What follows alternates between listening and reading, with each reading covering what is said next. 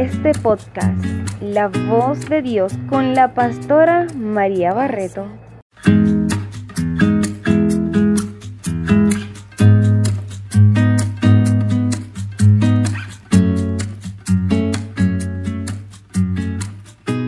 Y continuamos con más de este tu programa La Voz de Dios. Sí, ya vamos a entrar con nuestra última invitada especial, pero no menos importante, para nada.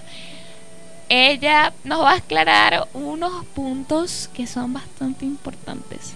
Pastor, Pastora Yolimar, ¿estás preparada para estas preguntas? Amén, gloria a Dios, claro que sí. Esa es la actitud. Ok, eh, en primer lugar, hay algo de lo que te quiero preguntar o de lo que quiero que conversemos un rato y es acerca de quién busca la oveja. Porque mira, te voy a plantear así esta pregunta. Eh, ahí habla de que el buen, pastor busca su oveja, pero también habla de que el, al pródigo no se le busca. Pero hay otra cosa también que me, me intriga o me lleva a, a, tener esta pregunta y es que muchas veces nos han señalado porque no, no dejamos que la gente han señalado al apóstol Yaditza porque no ella no permite que la gente las ovejas busquen a las personas que se van de la iglesia ¿qué crees tú de esto? ¿es correcto? ¿está mal? ¿está bien? es bíblico, estamos cumpliendo con los mandatos de Dios, se de, las ovejas deben buscar a esas personas, a esas ovejas que se han ido. ¿Quién busca las ovejas? Bueno, Pastora María, es muy importante este tema. Y sí, ciertamente como usted lo decía, enseñado por nuestra Madre Espiritual, la apóstol Yadixa, el que busca a las ovejas es el pastor, Ovejas no pueden estar buscando ovejas.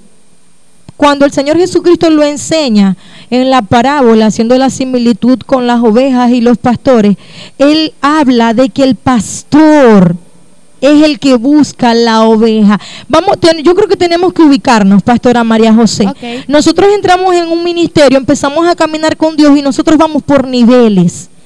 Nosotros llegamos como pueblo, no conocemos nada, empezamos a asistir, vamos creciendo, esto, lo otro, Dios empieza a mostrar los llamados, los ministerios de cada quien y nos vamos elevando espiritualmente.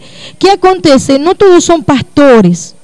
No todos son para guiar, no todos son para exhortar, no todos son para animar, no todos son para reprender. Entonces yo creo que es necesario primeramente que nos ubiquemos, porque ¿qué pasa? A veces estamos eh, como que un poco desubicados y queremos hacer nosotros el papel del pastor queremos hacer, hablando de las ovejas, quieren hacer el papel del pastor y entonces erramos, se equivocan y quieren ir detrás de las ovejas, pero yo te invito de parte del Señor, si tú eres oveja, tu lugar no es buscar la oveja porque tú no eres pastor.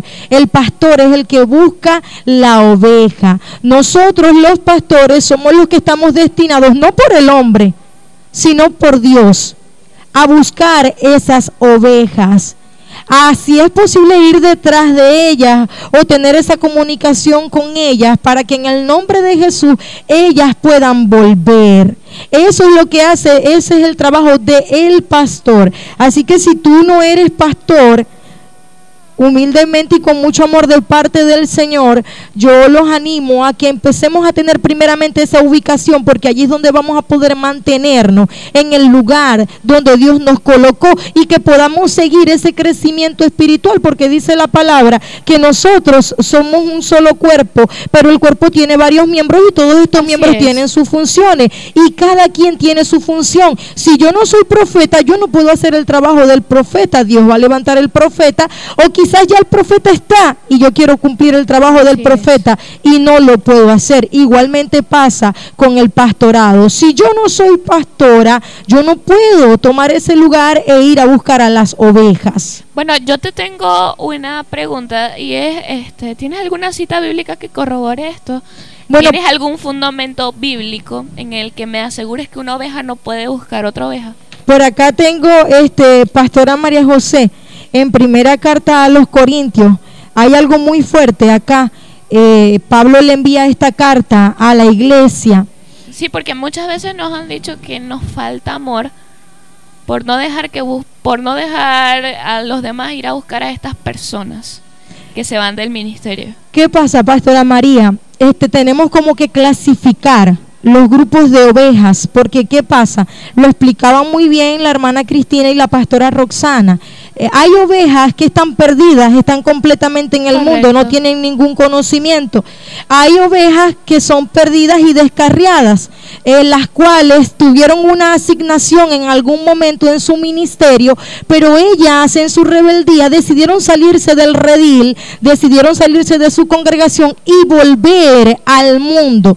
Entonces es doble, está perdido, está descarriado, pero también está perdido porque no puede decir que tiene a Jesús con él no puede decir porque está en el mundo. Y el que se hace amigo del mundo se constituye enemigo de Dios. Esto es para las personas declarando libertad en esta hora que se retiraron de su congregación, independientemente de la congregación que sea, se retiraron del ministerio que tenían y volvieron al mundo. Y ellos dicen que ellos pueden solos, que no necesitan de nada porque Dios está en todos lados. Si nosotros hicimos esto, nosotros abandonamos el redil, no solamente estamos descarriados, sino que también estamos perdidos. Y también está el grupo que son esos hijos pródigos. ¿Qué pasa? El que está perdido, que no tiene conocimiento, conocimiento de nada, esos nosotros los salimos a buscar y hacemos esa obra de evangelista. Vamos a los hospitales, si es necesario se va a las cárceles, vamos de casa en casa, tocamos la puerta, vemos a alguien en la calle y le damos la palabra, los invitamos, invitamos a que escuchen latina, los invitamos a los servicios. Allí con ellos hacemos obra de evangelista, nos dedicamos, les hablamos. Yo les digo que no me dejen dormir, yo les digo a la hora que sea, si usted necesita, usted me envía un mensaje, usted me llama, yo le atiendo, mi teléfono no, se, no, no está vibrando ni nada de eso porque son personas que no tienen ningún conocimiento y es necesario tomarlos como a unos bebés espirituales para poderlos enseñar. Ahora, ¿qué pasa? Allí voy yo como pastora, vamos nosotros como pastores. Allí está el apóstol Yadixa con esa dedicación tan grande y como nos los ha enseñado a cada uno de nosotros, haciendo esa obra de evangelista, buscando a esas personas. Lo decía Jesús en la parábola de la oveja perdida. Los fariseos y los escribas lo criticaban porque se sentaba a comer con los publicanos y con esas personas que eran pecadoras completamente. Pero ¿qué acontece? Jesús le dijo que él vino a buscarlo fue a ellos, a los que se había perdido y por eso Jesús se tomaba el tiempo. Jesús, el buen pastor, se sentaba con ellos a la mesa, comía con ellos, les hablaba. Porque ¿qué pasa, Pastora María? Saqueo era una oveja perdida. Saqueo lo habla la escritura en el Evangelio de Lucas, en el capítulo 19, habla de saqueo.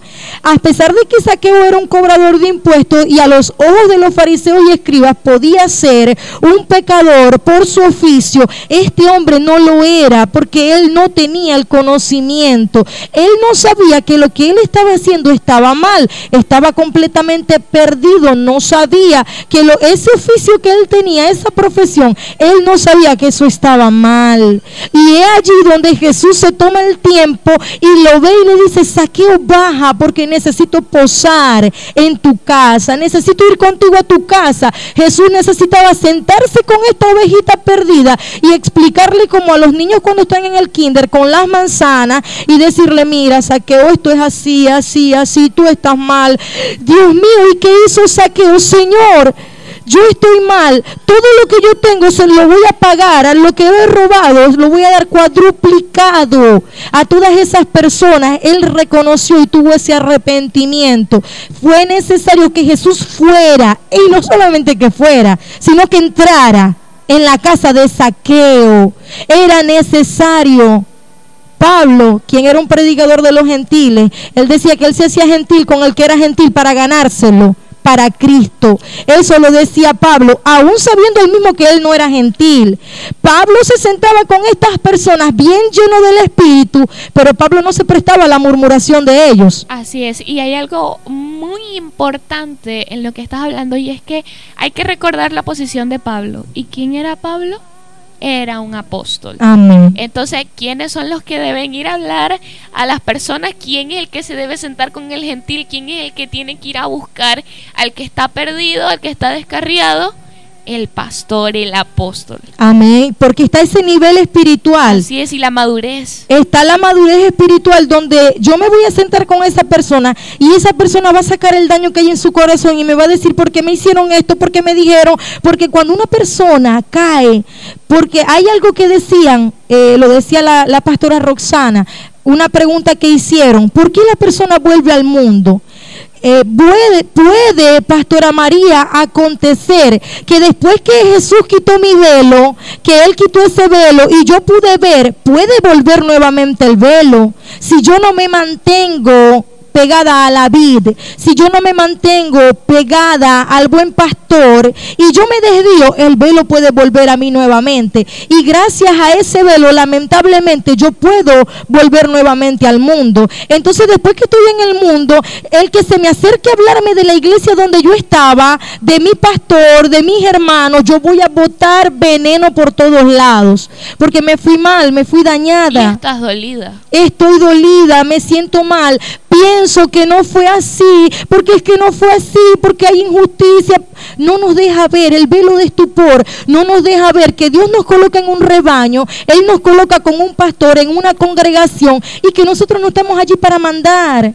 Nosotros no estamos allí para tomar decisiones, nosotros estamos allí para ser guiados, nosotros estamos allí para obedecer y que hay algo muy importante, así como hay pastores inútiles, como lo enseña la palabra, también hay pastores útiles en las manos del Señor y que son ese ángel que Dios usa, como lo dice Éxodo capítulo 23, verso 20, donde Él dice, he aquí que yo envío a mi ángel delante de ti, no le seas rebelde, oye su voz porque Dios usa a esa persona para que las ovejas, para que ese pueblo pueda entrar a la tierra prometida que ya Él tiene preparada para ellos. Pero a veces nosotros como ovejas somos rebeldes, no queremos, y la voz del pastor no la queremos escuchar, porque pensamos que es como nosotros que decimos, y como no nos queremos amoldar o alinear a los preceptos de Dios y a esa disciplina, es más fácil irnos y hacer allá afuera lo que nosotros queramos hacer.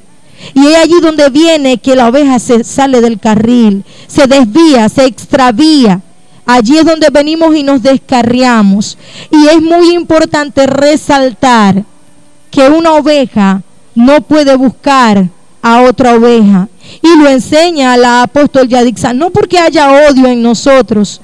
Yo me encuentro a una oveja de aquí y está allá afuera como oveja que no tiene pastor. Y yo la saludo. Hola, ¿cómo está? Dios le bendiga. Aquí has hecho esto, lo otro. Pero si viene a hablar algo o algún despropósito para con la congregación donde Dios me colocó, ya yo tengo que hacer algo. Pero yo como pastora sé cómo voy a dominar la situación. Primeramente para no dañarla más a la oveja y también para no dañarme yo.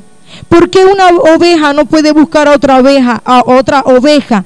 Decía el apóstol Pablo, nada más y nada menos que Dios le entregó el ministerio de hablarle a los gentiles, personas que estaban completamente perdidas, demasiado fuertes. Que no conocían absolutamente nada de Jesús. Y que tenían otras ideologías, que tenían creencias, que tenían falsas doctrinas.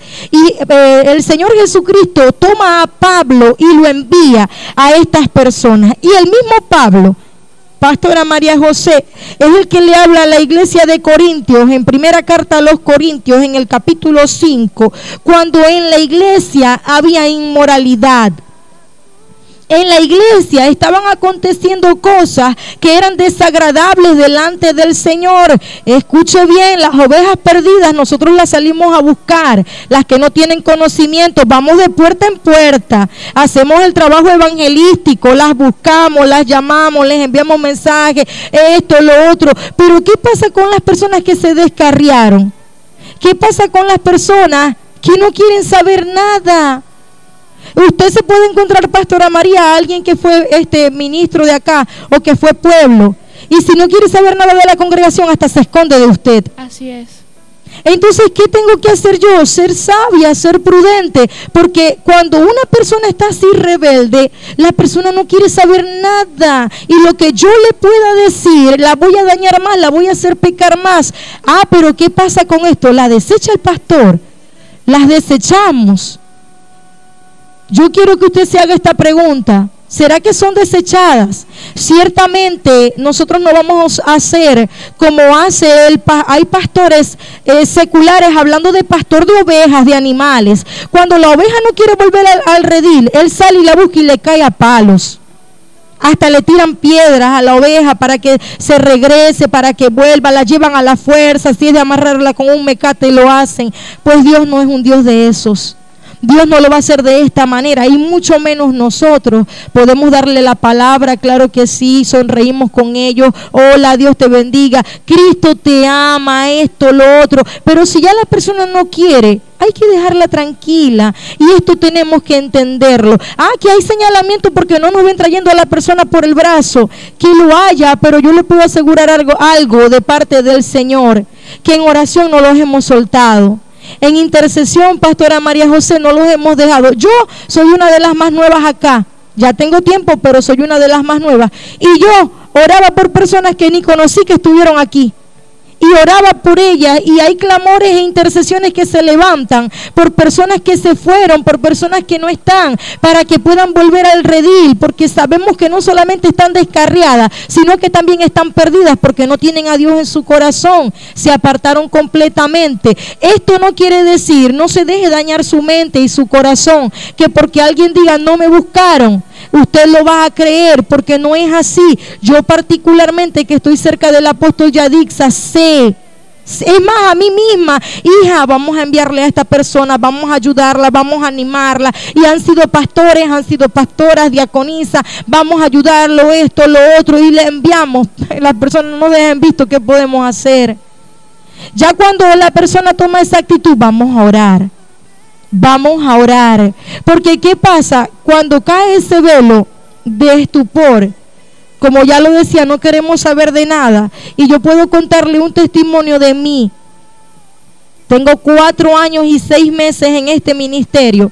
Y en una oportunidad Hubo una rebeldía en mí porque no aceptaba una disciplina, porque yo decía que eso no era así. Ahora yo me aparté, no hablaba con nadie, no decía nada, cambié mi WhatsApp, coloqué para que nadie viera que yo veía mensajes, porque yo no quería saber de nadie, porque lo que ellos me decían yo no lo aceptaba. ¿Y, y cómo me enviaron? La apóstol Yadix ahí, yo nada más que veía llegar los mensajes de ella y yo apartaba el teléfono y me enviaba tal pastora y la otra pastora. Y mira vamos a tener una reunión. Ven esto aquí te tenemos un vestido. Que porque iba a ser una reunión y se iban a colocar vestido y todo eso. Y ven y vamos. Y yo apartaba el teléfono. Y yo decía hasta cuándo me van a enviar no quiero que me envíe nadie. No quiero. No quiero saber de nadie. Por no faltarle el respeto a nadie yo evitaba de responder. Pero estaba esa rebeldía en mí porque no, no, no recibía la corrección. ¿Y qué aconteció en ese momento? El mismo Dios fue el que tuvo que tratar conmigo. Llegó un momento donde me dijo una pastora, yo dije, Señor, sé tú porque ya, ya, ya, ya agoté la fuerza, ya no puedo. ¿Qué pasa? Yo puedo decir, dar mi testimonio y decirle a esas personas que crean ese señalamiento, que crean eh, eh, esas, esos eh, comentarios que son fuertes y que pecan delante del Señor. No es que soltamos a las personas, es que la persona no quiere.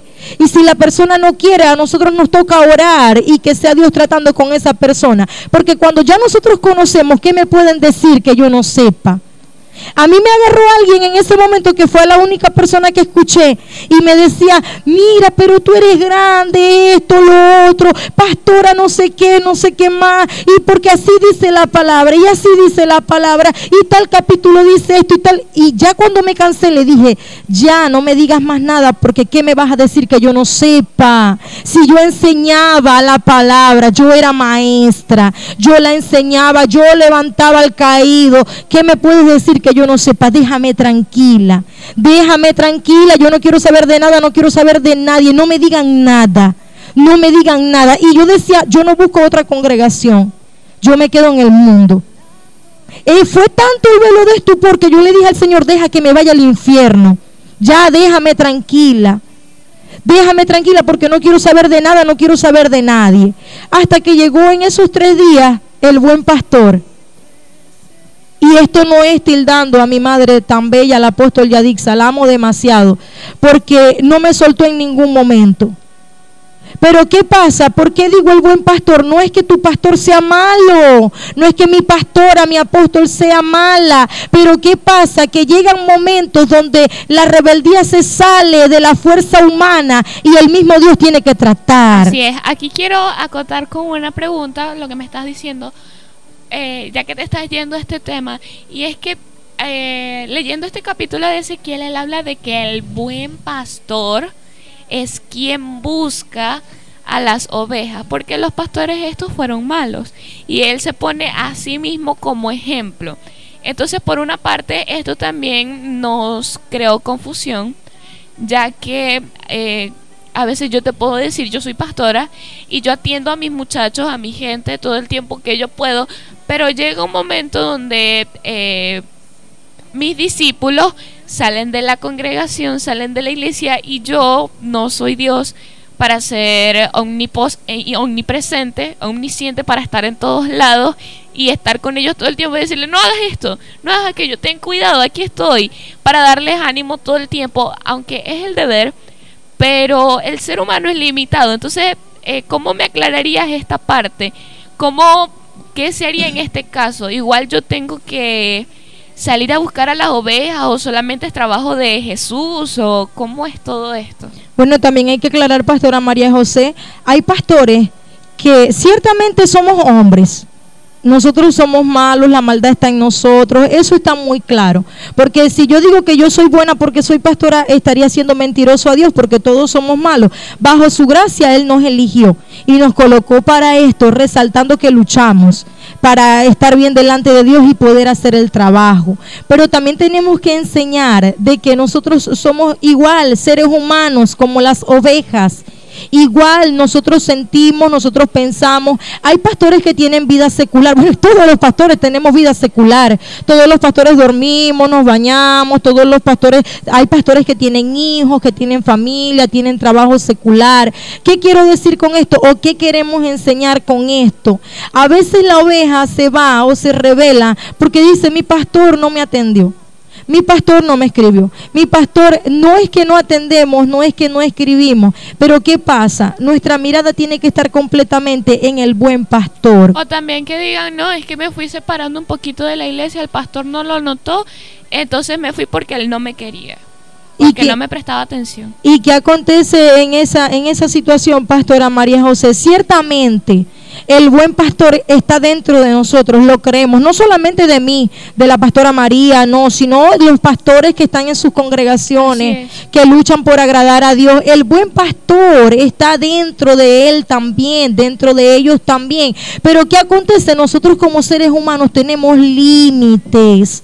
Dios ese es el, es el que es omnisciente, omnipresente, omnipotente. ¿Qué quiere decir esto? Él es el que está en todos lados, Él es el que todo lo ve, él es el que tiene las fuerzas que no se agotan, que no se acaban. Él es quien puede hacer absolutamente todo. Llega un momento que la oveja no está a nuestra vista porque la oveja tiene su casa, la oveja tiene su vida, la oveja tiene su colegio, su universidad, tiene su trabajo.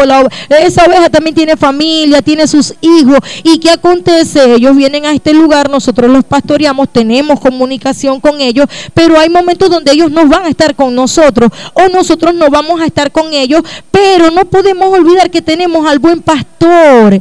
Que si llega un momento donde tú necesitas a tu pastor y tu pastor está en X situación, se le presentó algo muy fuerte también. O vamos a poner algo simple, el pastor está en la calle está tratando de comprar algo y se le descargó el teléfono y la oveja le, lo llamó y el pastor tenía el teléfono apagado. Este no es un buen pastor porque tiene el teléfono apagado. No, recuerda que tu pastor también es un ser humano. Recuerda que a tu pastor también se le descarga el teléfono. Recuerda que a tu, tu pastor también se... A veces el pastor se enferma y la oveja ni se da cuenta porque tampoco... Y que al pastor también se le presentan emergencias. Digamos que eh, la sangre de Cristo a un pastor en algún momento eh, se le enfermó el niño, tuvo que salir corriendo al hospital, a la clínica, atender al niño, se le quedó el teléfono, salió corriendo y entonces la oveja le llama porque digamos que está en la misma situación. Su hijo está enfermo y la oveja quiere que su pastor le atienda y ore por él y le ayude y le consuele. Entonces, como no le contesta en el momento, se aire y dice, no voy más a esa iglesia porque ese pastor nunca me contesta. ¿Y porque una vez no le contestó? Así es, entonces olvidamos eso, Pastora María, es. que las ovejas olvidan que el pastor es de carne y hueso, que el pastor tiene una vida, que el pastor ta- ta- al pastor también le acontecen cosas, lo olvidamos. Y aunque nosotros, aunque nosotros como pastores queramos, no vamos a ser Dios. No podemos ser Dios. Llega un momento donde se sale de las manos. Llega un momento donde a mí me toca orarle a Dios por mi oveja y decirle, Señor, allí está. Esa hija espiritual o ese hijo espiritual no quiere escuchar tu voz a través de mí, porque a veces la oveja no está viendo a Dios en el pastor, sino que está viendo al hombre.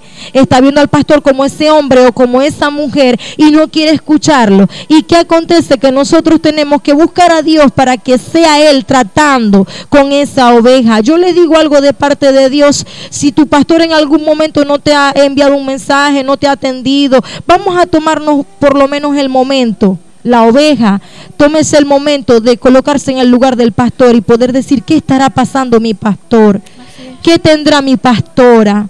¿Por qué la pastora se ve así o se siente así? ¿Qué será lo que tiene? ¿Será que las ovejas oran por sus pastores? Porque es una gran responsabilidad la que recae sobre un pastor o sobre una pastora. Es una gran responsabilidad tener una iglesia, tener una congregación, tener hijos espirituales. Es una gran responsabilidad. Y yo le digo algo, valore su pastor, porque hay pastores que han cerrado la congregación y no les ha importado las ovejas, pero hay otros pastores que aún a pesar de las circunstancias, aún a pesar de todas las adversidades que se han presentado en Venezuela o en su misma casa, en la casa del pastor, con la familia del pastor, el pastor no ha cerrado su congregación, sino que allí ha estado y ha estado luchando. Por ese pastor es bueno también preocuparse, que la oveja se preocupe, que también lo ayude, que pueda decirle, pastor, ¿cómo se siente hoy?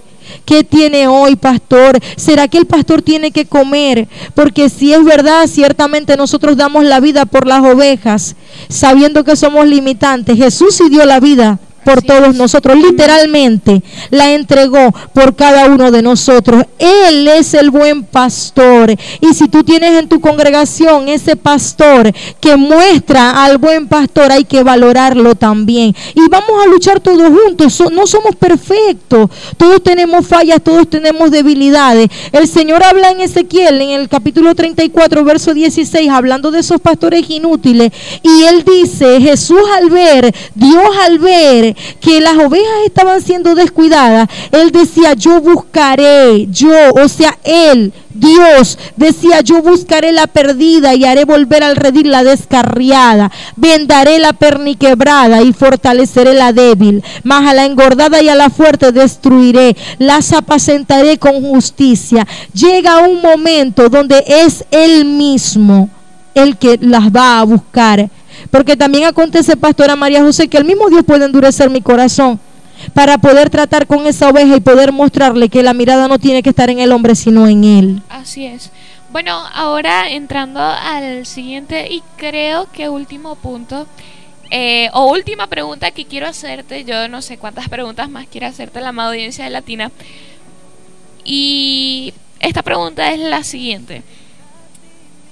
¿A quién se debe buscar y a quién no? Porque como recordamos, eh, hablando con la pastora Roxana anteriormente, cuando estaba participando ella, eh, ella nos comentaba acerca de Lucas 15 y nos hablaba acerca de las tres parábolas que se mencionan ahí.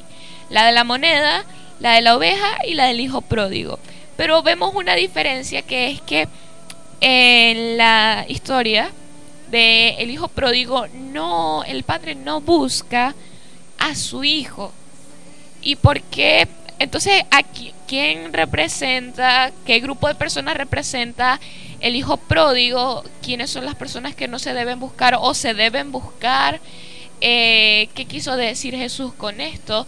Estas personas que sí se, sí se deben buscar, que son la oveja perdida, la descarriada, eh, la moneda. ¿Cómo es todo esto? ¿A quién se debe buscar? ¿A quién no? ¿Cómo manejo todo este asunto yo como pastor? Nosotros como pastores y que las ovejas también puedan aprender. Eh, la oveja perdida ya está muy claro. que la busca el pastor, el que está capacitado, es. el que tiene la madurez, que la oveja no se va a llevar al pastor al mundo, sino que el mundo, el perdón, el pastor va a traer a la oveja a la iglesia. Amén. Allí hacemos el acto de, evan- de evangelización como lo habla la palabra y como el Señor Jesucristo se lo dijo a los discípulos, id y haced discípulos. O sea, no eran discípulos, no tenían conocimiento, había que enseñarlos y Jesús los envió. Vayan, hagan discípulos en todas las naciones y bautícenlos. O sea, personas que ni siquiera había- habían sido bautizadas, nada de esto, no había una base del cristianismo en ninguno de ellos y era necesario salir a buscarlos. Resaltando también, Pastora María, cuando habla de la parábola de la moneda perdida, de esa dracma, allí el Padre también enseña que esas ovejas perdidas tienen un gran valor para Dios. Dios nos ama, Dios las ama. Él las ama. Esas ovejas perdidas, esas monedas perdidas, esa- esas personas que nadie evangeliza, que están por allí desechadas, como usted lo decía temprano, que muchas personas los llaman la escoria, esas personas que no, no, para nosotros muchas veces no tienen el valor, pero para Dios sí lo hay, para Dios sí lo tiene. Por eso el Señor decía, yo voy a levantar pastores como David, porque enseña la palabra que David, los valientes de David, eran esos hombres desechados por la sociedad, esos hombres que tenían deudas, esos hombres que eran menospreciados. Y David los tomó, los preparó y los convirtió en guerreros. Y que más adelante estos guerreros cuidaron de la vida de David. Entonces, ¿qué quiero enseñarles con esto de parte de Dios? Tú puedes ser esa moneda perdida, aunque ha sido desechado o desechada, pero para Dios tienes mucho valor. Hay descarriados que están en el mundo y que pueden volver por una palabra que nosotros les, les demos. Porque hay personas de esas descarriadas que sí tienen su corazón aún sensible. ¿Cómo saber yo si puedo buscar un descarriado o no buscarlo? Cuando el descarriado te recibe la palabra, todavía hay una sensibilidad en él y él la recibe y te dice amén, yo lo sé, yo sé que Dios me ama. En esa persona podemos trabajar. A esa persona hay que buscarla, hay que seguirle enviando, hay que animarla. No quiero ir porque me da pena, porque es que yo fui pastora y ahora me van a ver en el pueblo. Tranquila, tranquila porque tú tienes valor para Dios. Y el Señor dice que el que viene a Él, Él no le echa fuera. A esa persona se le dedica también el tiempo. Está descarriada, tuvo conocimiento, ahora está perdida, está en el mundo, pero tú le das la palabra, lo saludas y Él está sensible o ella está sensible se puede dedicar el tiempo. Pero cuando está descarriado, está perdido y no quiere saber de nada, nos toca orarle al Padre y que sea el mismo Dios tratando con esa persona. ¿Y cuál es el grupo de estas personas del hijo que representarían al hijo pródigo? Estas personas, Pastora María José, entrarían y se enlazarían un poco también con esas personas descarriadas, pero que Dios permite. Porque ¿qué pasa? El hijo pródigo tenía inmadurez. Dice que él era el menor de los hermanos, pero se vio crecidito. Y cuando se vio crecidito dijo, ya yo puedo solo, dame acá lo que es mío, dame mis dones, mis talentos, mis ministerios, yo me voy y allá afuera me voy a emprender. ¿Y qué aconteció? La inmadurez que él tenía lo llevó a despilfarrar lo que sí era de él, lo que sí le pertenecía, pero que aún no era el tiempo para él ejercerlo. Esas personas, esos hijos pródigos, es necesario que sea Dios tratando con ellos. Es necesario porque ¿qué pasa? Hay sabiduría humana. Ellos se creen que ya ellos pueden solos. Y lo que le diga el líder, lo que le diga el pastor, lo que le diga el apóstol, aun si otra vez le habla, él no va a salir de su sabiduría humana. Él no va a salir de su criterio. Por eso el hijo pródigo tuvo que vivir todo lo que vivió para él darse cuenta y entrar en razón como le pasó al rey Nabucodonosor. Nabucodonosor era grande, era, tenía muchas potencias, él era demasiado rico, tenía mucha autoridad, tanto así que él se creyó ya muy grande y que él no necesitaba de nadie, ni siquiera de Dios. ¿Y qué aconteció con el rey Nabucodonosor? Creció el orgullo, creció la altivez, creció la arrogancia, se sintió grande, se sintió independiente y él quería hacer las cosas por él solo. ¿Y qué pasó? Dios tuvo que llevarlo a ese nivel de tenerlo como una bestia. Dios tuvo que llevarlo a lo más bajo. Hay personas que son ministros eh, estuvieron en alguna congregación, independientemente que sean de sendero debido o sean de otra congregación. Y los vemos allá afuera y los vemos tan mal. Pero ¿qué pasa? porque no los buscan? Dios tiene que llevarlos primero a lo más bajo, para que cuando ellos regresen se den cuenta que lo que ellos tienen no es por ellos, es porque a Dios le plació entregarlo. Y que si nos despegamos del buen pastor, si nos despegamos de ese líder que nos está guiando, el líder dirigido por el buen pastor, ¿qué acontece? Que vamos a despilfarrar, vamos a desperdiciar, vamos a desparramar. Y esos hijos pródigos, en muchas oportunidades, Pastora María José, el mismo Dios es el que tiene que tratar con ellos, porque ya su conocimiento está embotado y lo que nosotros le podamos decir no les va a entrar no les va a entrar, no van a creer en nada porque creen que ellos son los que están bien.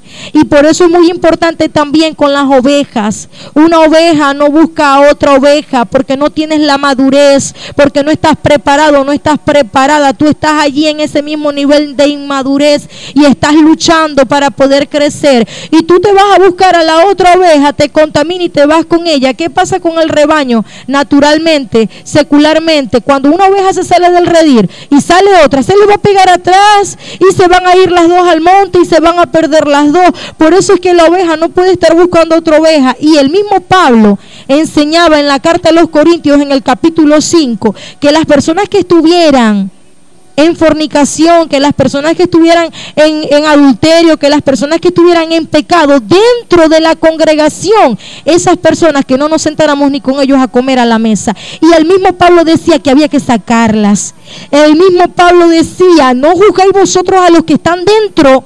El líder, la cabeza, el que tiene la autoridad, si está viendo que esa oveja está mal, tiene que tomar cartas en el asunto porque va a dañar a las otras y es necesario dice esta palabra, os he escrito por carta que no os juntéis con los fornicarios, no, absolutamente con los fornicarios de este mundo, o con los ávaros, o con los ladrones, o con los idólatras, pues en tal caso os sería necesario salir del mundo. Pablo no les estaba hablando a los que estaban afuera.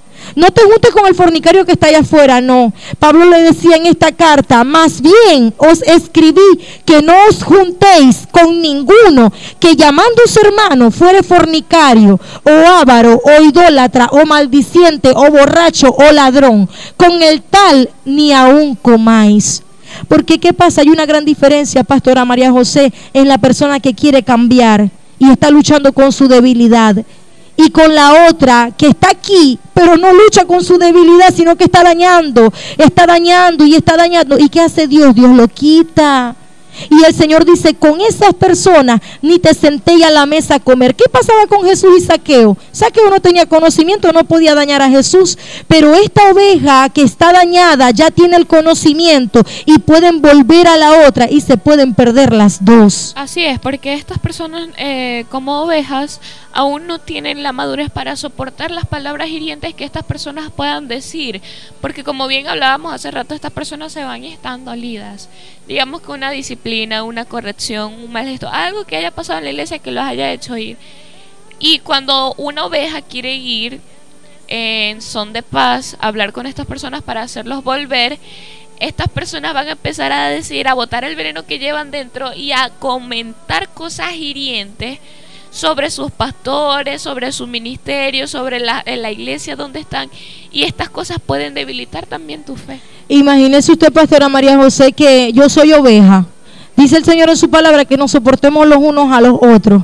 Y si Él lo dice es porque Él sabe que somos imperfectos y que con nuestras debilidades nosotros podemos dañar a las personas. Entonces yo voy a buscar a esa oveja que se fue. Yo soy oveja y voy a buscar a la oveja que se fue. Y la oveja dice, no, porque me miraron así, porque no me saludaron, porque esto, porque lo otro. Y la oveja que fue a buscar a la otra, a mí también me lo han hecho.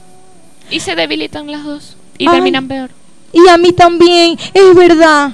Es verdad, allá esto, allá lo otro, y se van las dos, se salen del carril las dos. Así es, pero en cambio, como bien explicábamos, Pablo le está hablando ahí a sus ovejas y él le dice a sus ovejas, no coman con esta gente, y dirá la gente, pero bueno, tú me dices a mí que no coman con los malos de esta tierra, pero tú vas y te sientas con los malos.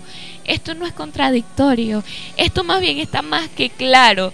El mismo Pablo él decía, epa, yo soy maduro, yo estoy consciente, yo puedo ir y soportar lo que esta gente puedan decir y tengo la identidad para aguantar todo lo que ellos vayan a decir y, y traer a la gente a mí pero no dejar que esta gente me envuelva con lo que ellos quieren, con todo lo que ellos piensan, con sus criterios y no me van a llevar a pensar como ellos piensan porque ya yo estoy seguro de lo que soy y de lo que hago.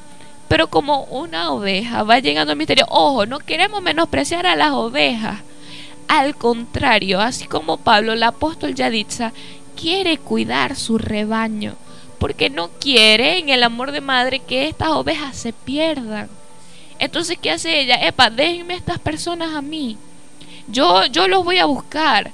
Yo me encargo de ir y llamarlos y traerlos y estar pendientes y orar por ellos y hacer todo esto. Pero ustedes, encárguense de crecer ustedes, de madurar, de avanzar en el camino de Dios. Así es, Pastora María. Hay algo muy importante que quiero resaltar también. Y es que dice la palabra en Hebreos capítulo 6, en el verso 4, personas que han sido grandes, personas que han sido muy grandes en los ministerios, que han tenido ministerios grandes, que se han multiplicado sus dones, Pastora María José, sus talentos, porque personas que ahora están afuera, personas que están fuera de su congregación, que están fuera de ese redil, y que hasta si es posible no van a volver. Personas que, si imagínese usted que con el hijo pródigo el mismo Dios es el que tiene que tratar. Imagínese usted con estas personas que llegaron a ser esa sal, como lo enseña la palabra. La palabra lo dice en el Evangelio de Mateo, en el Evangelio de Marcos, también de Lucas. Vosotros sois la, la sal de la tierra. Pero si la sal se vuelve insípida, ¿con qué se sazonará? ¿Qué queremos enseñar con esto? Hay personas que somos sal. Yo puedo decir que el apóstol Yadix es sal. Yo puedo decir que la pastora María José es sal, yo puedo decir que el pastor de esa congregación es sal, porque ya hay un nivel espiritual en él mucho mayor. ¿Qué pasa con la sal? La sal es un condimento que no tiene no se compara con otro condimento, no tiene imitación. Yo estuve hace mucho tiempo aprendiendo sobre lo que son las artes culinarias y hubo un, en un momento, en una clase, donde enseñaron sobre los condimentos. El único condimento que no se compara con ninguno y que si no lo tiene, esa comida, no tiene vida esa comida, es la sal el único. Usted puede sazonar con pura sal y eso va a tener gusto, eso va a tener sabor. Y con eso nos compara Dios. Y Dios dice en los evangelios usando una parábola, usando una metáfora, una simbología para poder enseñar, usando esta expresión metafórica. Le enseñaba a los discípulos, vosotros sois la sal de la tierra, pero si la sal se vuelve insípida, ¿con qué la sazonaréis? O si la sal se desvaneciere, como lo dice en otro evangelio, ¿con qué? Ya después que ya yo tengo un nivel espiritual alto, ya nadie me puede decir nada porque ya yo lo sé todo. ¿Qué pasó con Satanás? Satanás era sal allá en el tercer cielo. Él era el mayor de todos los ángeles. Tenía más sabiduría que todos. Tenía cosas que otros no tenían. ¿Y qué aconteció con Satanás? Llegó un momento que se creyó más. Se creyó mucho, aún más que Dios. ¿Y qué pasó? ¿Fue desechado o no fue desechado? ¿Qué pasó? Yo quiero que usted me diga y que usted medite y que usted razone. ¿Será que Jesús, será que Dios, el Espíritu Santo, esa unión de la Trinidad, permitió que Satanás siguiera en el tercer cielo? Ya él estaba embotado, ya él estaba entenebrecido, ya su corazón se había dañado y él no entraba en razón. Y Dios tuvo que desecharlo, sacarlo del tercer cielo. Hay personas que son sal ¿Y qué quiere decir esto? Que se destacan más que otros, más que otros líderes. Hay ovejas que ya son sal y se destacan más que otras ovejas. Y llega un momento, la sangre de Cristo, donde puede nacer del corazón ese orgullo, esa altivez y embotarse el conocimiento y pensar que somos autosuficientes. Y es que nada ni nadie nos va a hacer entrar en razón. Es tan tremendo, Pastora María José, que ni el mismo Dios nos hace entrar en razón, porque nos bloqueamos completamente. Por eso él mismo dice, si la sal se vuelve insípida, ¿con qué se sazonará? Ya no sirve más para nada, sino que es echada fuera para ser quemada.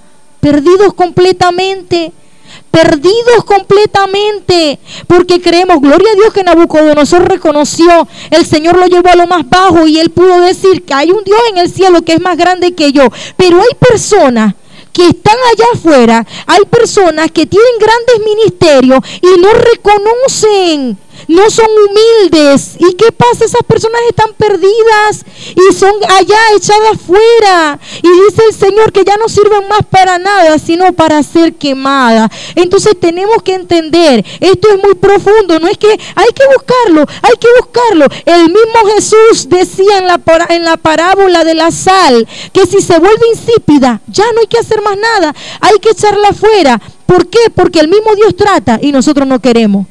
El mismo Dios trata y no quiero. Y no me parece. Y no es así. Y yo puedo sola. Y es que ya yo, ya yo sé. Ya yo aprendí. Ya yo sé cómo es esto. Ya yo sé orar. Ya yo sé interceder. Ya yo sé leer. Ya yo preparo tremendas prédicas. Y así nos quedamos. Y nos corrompemos. Y Dios nos tiene que sacar. Él nos tiene que sacar porque si no, ¿qué va a acontecer? Vamos a dañar a los demás. La sal se usa para preservar alimentos. Pero cuando la sal se vuelve insípida, no los va a preservar. Se van a dañar, no va a hacer ningún efecto. Entonces, si nosotros no estamos haciendo ningún efecto bueno en la congregación donde Dios nos colocó, Dios nos quita. Y eso es para todos. Cuidado conmigo, la pastora Yulimar, y se vaya a embotar mi conocimiento con la hermana Cristina, aún con las mismas cabezas de los ministerios. Se embota nuestro conocimiento, nos perdemos el sabor, perdemos esa sal, perdemos ese gusto y el Señor nos desecha. Él nos desecha. Y sabe que es tremendo que una de las palabras que usa para asimilar a la sal es la gracia. Mire, usted puede tener el ministerio más grande, los dones demasiado desarrollados, puede disertar la palabra de una manera que ni su propio pastor lo puede hacer, pero si no está la gracia de Dios, allí no hay nada se desparrama completamente, la persona está perdida. Y es allí donde entra esta palabra en Hebreos capítulo 6, en el verso 4. Porque hay muchas personas que dicen, ¿por qué si era tan grande? Y mira ahora cómo está.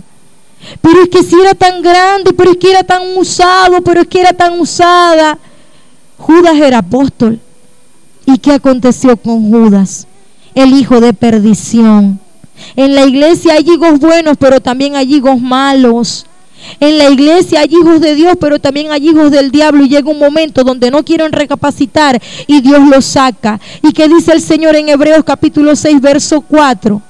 Porque es imposible que los que una vez fueron iluminados y gustaron del don celestial y fueron hechos partícipes del Espíritu Santo, y asimismo gustaron de la buena palabra de Dios y los poderes del siglo venidero y recayeron, sean otra vez renovados para arrepentimiento, crucificando de nuevo para sí mismos al Hijo de Dios y exponiéndole a vituperio. Porque la tierra que bebe la lluvia, que muchas veces cae sobre ella y produce hierba provechosa, a aquellos por los cuales es labrada, recibe bendición de Dios. Pero la que produce espinos y abrojos es reprobada. Está próxima a ser maldecida y su fin es el ser y su fin es el ser quemada. ¿Qué quiere decir esto, pastora María? Que todos somos llamados por Dios todos tenemos llamados, todos somos elegidos, todos somos ovejas, pero en nuestro libre albedrío nosotros decidimos si vamos a seguir o vamos a retroceder. Nosotros somos los que decidimos si nos vamos a mantener espirituales o nos vamos a mantener en la carne. Llega un momento donde Dios ve que la persona no quiere, no quiere, no quiere, no quiere. Jesucristo no va a ser crucificado nuevamente. Ya Él fue crucificado una vez y para siempre. Y dice acá que es imposible que esas personas que tuvieron el trato directo con el Espíritu Santo puedan tener nuevamente una renovación para arrepentimiento. Si no lo pudo hacer el Espíritu Santo, ¿qué quedará para nosotros? No vamos a poder.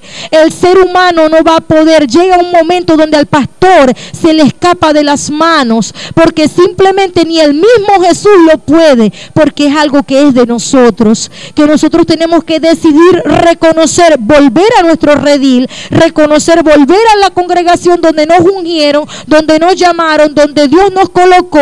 Está en nosotros decidir desechar la altivez, la arrogancia y volver a esa familia a donde Dios nos colocó espiritualmente. Porque Dios no nos va a obligar, es de nosotros. O sea, Dios queda que, ¿cómo, cómo explico esto? Que yo mismo tuve el trato directo con esa persona, yo mismo lo llamé, yo mismo lo ungí, yo mismo traté con él. Él pudo degustar lo que era mi presencia, entrar al lugar santísimo, se desarrolló en sus dones, en sus talentos, en sus ministerios. Yo mismo le hablaba, trataba con él a través de la palabra, en revelaciones, en sueños. ¿Y cómo es que ahora está apartado? Amén. ¿Cómo es que ahora está de esta manera? Si no lo hace Jesús, mucho menos lo va a poder hacer el hombre. Así es, y ahí es donde finalmente entra de nuevo en lo que es el libre albedrío. Ya es decisión propia de cada persona. Eh, hay personas que se van del ministerio y después de un tiempo buscan, este velo es quitado y buscan de nosotros y como pastores estamos dispuestos y muy alegres de recibirlos nuevamente. Pero aquellas personas que tienen este corazón endurecido, no vamos a andar atrás de ellos persiguiendo a alguien que no quiere escuchar de la palabra, sino que vamos a ir más bien a todas aquellas ovejas perdidas que de verdad quieren escuchar, a darles el mensaje a todas aquellas personas. Así que creo que de esta manera culminamos así lo que es la enseñanza o este estudio, esta investigación acerca del tema de la oveja perdida. Espero todo haya quedado muy claro y muchísimas gracias a mis invitadas especiales por estudiar y aprender tanto acerca de este tema y dejarse usar por el Padre Celestial para responder todas estas preguntas y aclarar todas estas dudas que tenía la audiencia de Latina.